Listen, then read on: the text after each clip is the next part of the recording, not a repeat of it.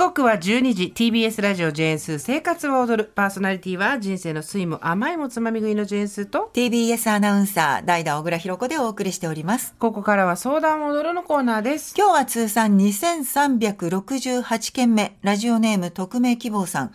27歳女性からのご相談です。はいスーさん小倉さんこんにちは。こんにちは。いつも通勤途中に聞いています。ありがとうございます。今回恋愛に関する相談をしたくメールを送らせていただきました。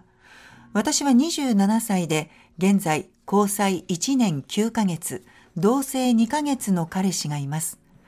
同棲前まではこのまま結婚しよう最後の恋にしようとお互い思っていたはずなのですが初めて実家を出たからか同棲開始早々ロマンティック浮かれモードに突入し飲みに明け暮れたり他の人に気持ちが浮つくようになりました。彼にとっていい気がしないことは分かっていたのですが気がついたらここ最近は同性の恋人もこさえてしまっています。もともと私はバイセクシュアルなので同性となら遊んでいいよとのことでしたが彼の嫌な部分も見え冷めてきたゆえんか久しぶりに付き合う女性に舞い上がっているためか彼と別れて彼女と一緒になりたいという気持ちが次第に強くなりました。ただ彼は同棲するにあたり家を出たことで一家がバラバラになっており都内に実家に実家のある私とは難易度が違うそうで俺は時間も金もかけて家も失っているのに何の負担も負ってないポットでの彼女と同列に語るなと言われ喧嘩になってしまいました。私が遊び回っている間家事をしてくれたり同性との交際ならと許してくれる彼に甘えていますし彼とも彼女とも別れ結局一人になったらと考えると裏切らないであろう従順な彼を手放すことはかなり博打だなとも思っています。彼女の方はというと彼といる時には得られない幸福感があることや趣味思考や仕事へのスタンス経歴が似通っており居心地もいいのですがだからこそ将来や金銭面周囲へのカミングアウトなどで不安な部分があります。頼りなく喧嘩ばかりでモラハラ気味は気になるものの一途に愛してくれる彼とこのまま結婚するか。大好きだけど今後交際が続くのか同性同士で大丈夫かなどの不安がある彼女との幸せを選ぶか天秤のかけ方などをアドバイスいただければ幸いです。そもそも私のこの浮ついた性分で結婚や安定した幸せを享受することは可能なのでしょうかまた、できる限り穏便にことを運ぶコツがもしあればご教授いただきたいです。長文多文失礼いたしました。どうぞよろしくお願いいたします。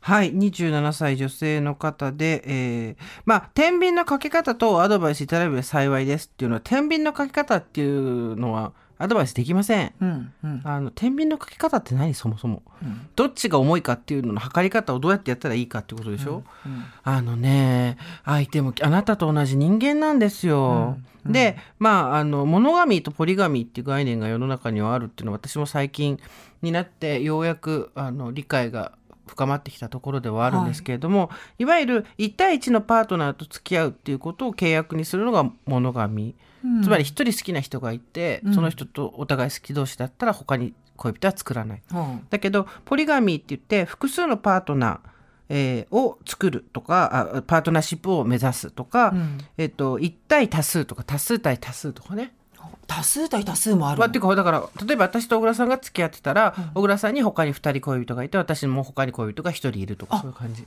ああ。それは全員が合意の上であれば、問題ないと思うんですよ私も。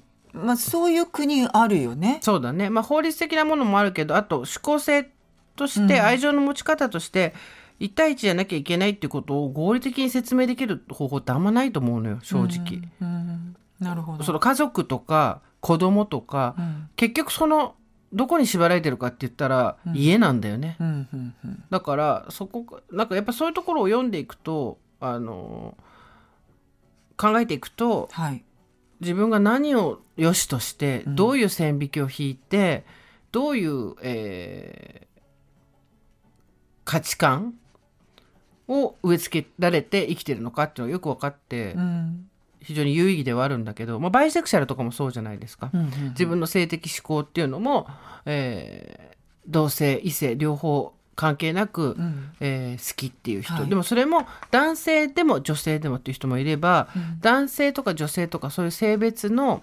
概念を外して、えーひ人だからその例えば相手の人がトランスでも相手の人が性自認があの違う人ねつまり。ってとかあと自分がノンバイナリーその性別が限定できないって言ってる人うんのことも好きになるっていうおあの人全方位の人もいるしとかいろいろあるわけじゃないですか、うん。そういうのってこう勉強していくことだと思うんだけどだからこのカップルにおいて彼が、えー同性となら遊んでもいいよっていうふうに言ってるっていうことで、うん。一見ここに合意があるように見えるじゃないですか。はい。別に彼の方はどうなのか知らないんだけどでまあその匿名希望さんのその相手の女性は知ってんのって話だよねそもそも。書いてないよね。うん。うん。こういう女性の恋人ができて浮かれモードロマンチックなんとかって書いてあったけど初めて実家を出たからか同棲開始早々ロマンチック浮かれモードに突入してって別にそれ初めて実家を出た理由が同性なわけで、うんそこから他の人にと飛んでくっていう理由が、まあ、そこが私はポリガミーなんでっていう話ともまた違うと思うんですよね。うんうんでそもそも相手の女性は他に同棲してる男性がいてあくまで、えーまだセカンドの立ち位置であなたがいるっていうことに合意してんのかな、じゃあちょっとクエスチョン。そうねでじゃあ今のこの彼のことが好きなのかっていうとね小倉さんいやねそうなのよこの文章を最後まで読んでみて男性に対しても女性に対しても本当に心から好きなのかしらってちょっと疑問を感じてしまうんですよね。私が遊び回っている間家事をしてくれたり同性との交際になると許してくれる彼に甘えていますしって甘えてるとかじゃなくて人を人とも思ってないっていうことなんだよ。そうそうなの甘えとかじゃなくて結構これ怖い話よ。とか手放すとかねう。ん。うん。従順な彼を手放すとかさペットじゃないんだからさ。そうそうそう。結構この文章を書いてて自分でヒヤッとしないのは、うん。この先すごい心配。うん。人と人を人とも思わない人が、うん。なんかさ最近思うんですよ、はい50じゃんもう大体。うん。君もまあ50で四捨五入で、うん。人生の長い長い答え合わせが突然できることってあるじゃん。はい。でやっぱり人を人とも思わない人ずっとそのままで来ると、うん。50になった時に幸せそうではないんだよね。本当に申し訳ないけど。そうなんだよ。んだよ急になんかあれ？ち景色が変わって見えるなって、うんうん。この人自身が思うぐらい周りがぎょっとしてると思う。そうそう、ん。でこういうことの積み重ねなんですよ。20代からの。間違いなく。一発逆転とか何もなくて。はい。で裏切らない従順な彼。もしくは楽しませてくれる彼女。だけど楽しませてくれる彼女は、えーし将来や金銭面周囲へのカミングアウト等で不安。うん。つまり社会的に、えー彼女が相手だと自分も認められないみたいな。なんでパーツなんだよね全部相手の人が。そうだうん。ね、そうつまんないけど従順な彼は社会的には OK うん、ですごい楽しくて魅力だけど女だからうん。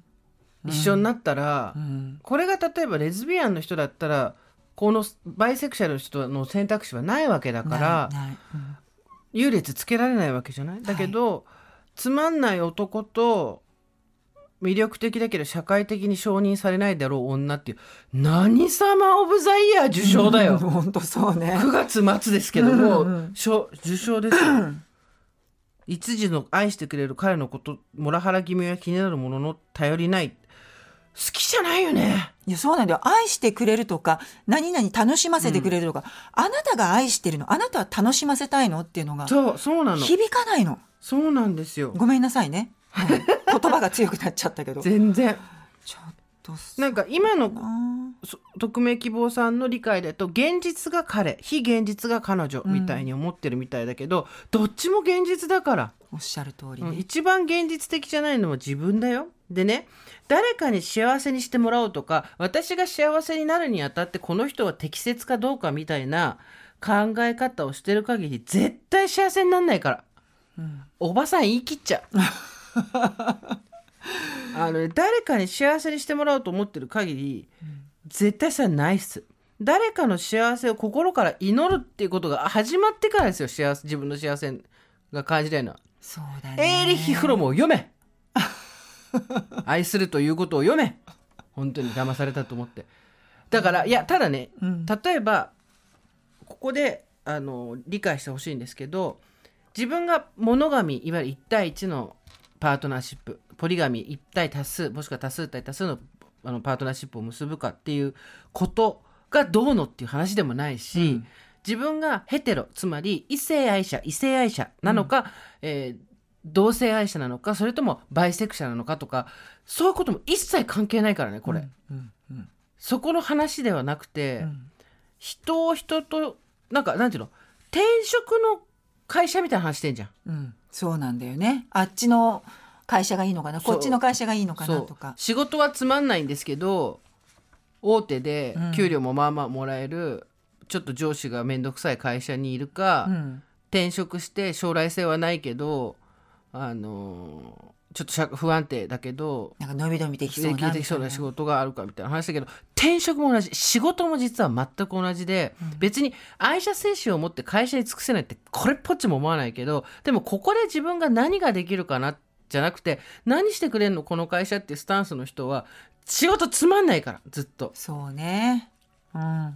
本当に届くかな？結構すーちゃん本気で頑張って伝えてるようねん。なんかだからうん。なんで自分がこういう考え方するようになったのか考えてみたら人はゼロから絶対自分の考え方って作れないから、誰かの影響を受けてこうなってんだよ。うん。でまあ、自分の周りの誰がこういう考え方をする人なのかその人が自分に傷をつけてるから自分もそうなってる可能性もあるので、うんうん。これもっと遡って考えないといけないしあなんて言うんだろう。同性の彼女もそこだだでねあもう一個もう一個もう一個愛する人がいて、はい。その人のことを真剣に思いそして2人で生活を組み立てていこうと思ってもうん。浮ついた心が出てきたり、うん。他に本当に好きな人ができちゃったりってことはあります。人間はポンコツなので そんなところはゼロ二進法みたいに好き嫌い好き嫌いとはいかないのでそういう気持ちはあります。でも、うん。そこには必ず相手を思っての苦悩っていうのが入るはずです。はい。どっちのことも好きだったら、うん。うん。あとその人に誠実でいたいっていう気持ち、匿名希望さんのメールにはそれがないんですよ。うん。相どちらの相手に対しても誠実でいたいっていう意思もなければ相手を傷つけないためにはどうするかとか相手を、えー思いやっていくにはどうしたらいいかって気持ちがないから正直これ2人ともから捨てられると思うしその時初めてあそれでも分かんないかもな。うん。なんだろうなんでこのおばさんたちこんな怒ってんだろうと思うかもしれないけど。うん。なんか歯がゆいんだよね、うん。本当にそこが大事なところなのそう。根本的にうーん大きなボタンをそうすごい掛け違えてんすよね。うん、あのもうホワイトボードの前で説明したい。自分は多分うん。ちょっと好きな人、あのい同棲してる彼氏がいてで結婚しようと思ってたけどほなんか浮ついちゃって他にも好きな子ができてこっちの方が楽しいな。うまく2人とやっていくにはどうしたらいい？って私バイセクシャルで彼もそこは公認してるんだけどみたいな感じかもしれないけどうん。そういう話じゃなくて自分を中心に周りの人をかき割りの絵みたいに思ってるっていうことでうん最終的に本当に周り一人もい人いなくなるよこれ。うん。あのちょっと怒っちゃってんね私ね。なもう何度も言うけど本当に好きな人がいて気持ちが揺らぐ、ね、うん。まあ過ちを犯す。それは誰でもあります、うん。誰誰でもありますが誰にでも起こる可能性がありますよね、うん。正しく言えば。ね。だけどそれとこれが決定的に違うっていう理由をどうしたら分かってもらうだろうね。いやでも本当そうなんだよ。愛情が見えないんだよね。そうねうん。愛情と誠意が見えない。うん。ごめんね。そう。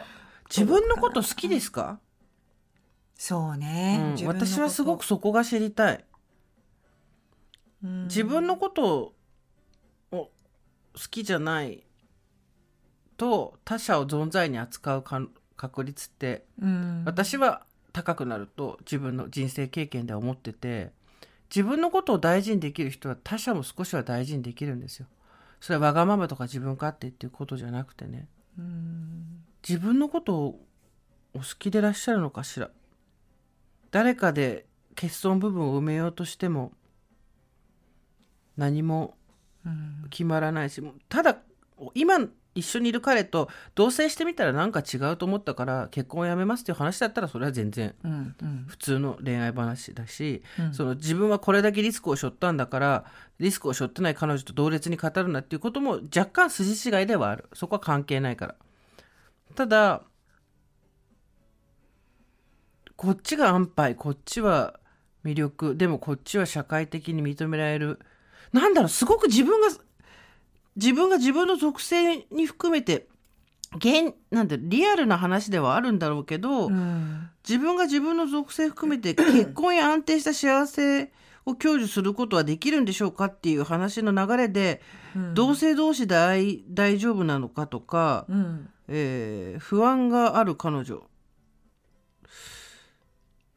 あーなんだろうね。うん、あっちこっちを全部最後一緒くたにしちゃってるんだけどそう。ね。将来や金銭面周囲へのカミングアウト等で不安な部分がありますから私は男の方にしますっていうのって、うん。自分のその同性を愛するっていう思考性に対してすごい差別的な考えじゃないかなと思うんだよね。